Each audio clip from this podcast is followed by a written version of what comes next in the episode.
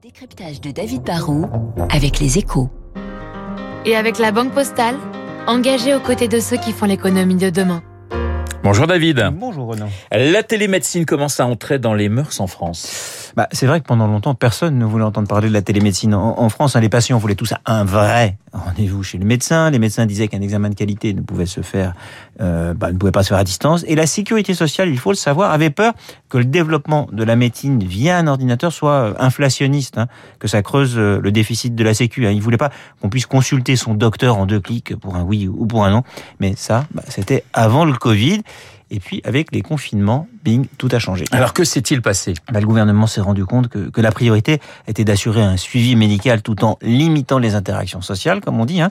Et il a réalisé qu'avec le boom de, de l'Internet et puis la révolution digitale, on pouvait maintenant proposer une télémédecine 2.0, une médecine qui soit pas dégradée. Hein. Les médecins ont compris que la télémédecine n'était pas idéale, c'est vrai, dans toutes les circonstances, mais que je sais pas, pour renouveler une ordonnance ou pour une consultation de suivi, bah, ça pouvait très bien fonctionner. Et puis, les particuliers ont compris que c'était parfois quand même plus pratique et efficace de bloquer seulement un créneau de 15-20 minutes pour un petit entretien euh, via une caméra que de se déplacer plutôt et d'attendre dans une salle d'attente.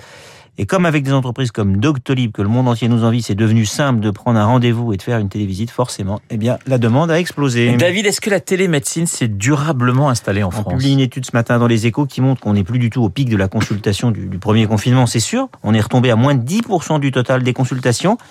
Mais on partait de pratiquement rien, on partait de zéro. Ensuite, on se rend compte que la télémédecine concerne tout le monde, un peu plus les femmes que les hommes, prennent les rendez-vous, car ce sont souvent elles qui prennent les, rendez-vous pour les enfants. Bon, ça concerne aussi un peu plus les jeunes, puisque ceux qui utilisent ce service sont en moyenne 30 ans, alors que la moyenne d'âge en France est plutôt autour de, de 48 ans. Mais cela concerne les actifs en ville qui manquent de temps, comme les ruraux qui sont confrontés à des problèmes de déserts médicaux. Hein. 25% des les consultants habitent dans ce qu'on appelle un désert médical, c'est-à-dire très loin d'un médecin, contre 17% euh, seulement de la population française. Donc oui, l'habitude a été prise et je pense que, que le marché va continuer de se développer doucement. On peut même se dire que si on manque de médecins en France, comme c'est le cas aujourd'hui, bah certains feront appel à des télémédecins un jour, basés à l'étranger, car la technologie, c'est sûr, va continuer de s'améliorer. Merci, docteur Barraud, David Barraud, pour son décryptage comme tous les matins sur l'antenne de Radio Classique. Dans une minute, le journal de 8 heures. Je vous rappelle, mon invité à 8h15, Pierre Giacometti, cofondateur du cabinet de conseil en communication.